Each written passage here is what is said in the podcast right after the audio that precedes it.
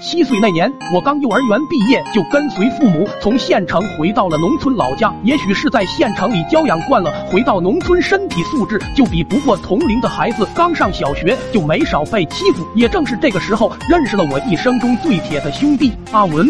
在班里，他们只欺负两个人，一个是我，另一个就是阿文。有一次，他们让我和阿文上讲台跳恰恰舞，原因就是为了在班里女孩子面前嘚瑟一下。我当时就怒了，这种有损尊严的事情，我是绝对不会做的。但随后就被呼了三个大逼兜。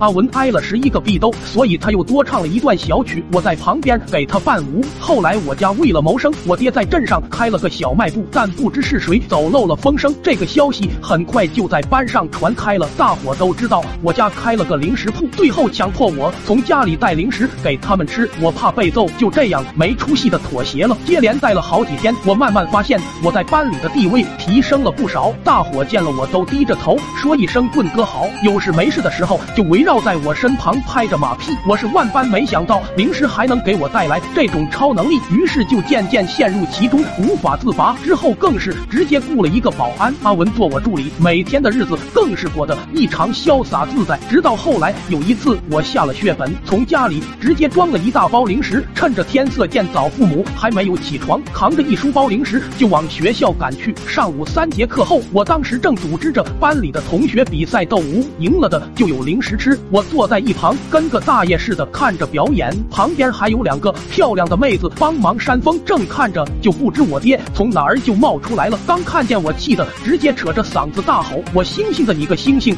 我干你星星！待会老子逮到你，直接给你打成脑残！”这一声直接把我魂都喊没了去。眼见着我爸挤过人群，马上就要过来了，当下脑子也不知是哪根筋没搭上。随后一声：“谁他妈把我爹拦住？我书包里的零食就归谁！”随着这一声令令。下大伙都疯了，拼了命的抢先一步把我老爹抱上，张嘴就开始咬。我爹疼的不行，最后被大伙强行摁在地上，随后就是一个加一个的，跟叠罗汉似的把我老爹压在最底下。我老爹被压的眼珠子都瞪了出来，拼了命的往外爬，眼见到嘴的零食马上就要爬出来了，大伙都慌了。这慌忙中窜出了个身影，正是阿文，直接脱了棉裤套我爹头上，掉过头来朝我大喊：“棍哥，快跑！”这句话算是把我。叫醒了，转过头就开始狂奔，最后在外面避了两天风头，架不住饥饿，硬着头皮回到了家。我在院子里挂了一天零半宿。自打那天以后，我每天上学头上必须套个棉裤，要不我爹就得揍我。现在只有你们能可怜我了，就给我点个关注吧，求求你们了。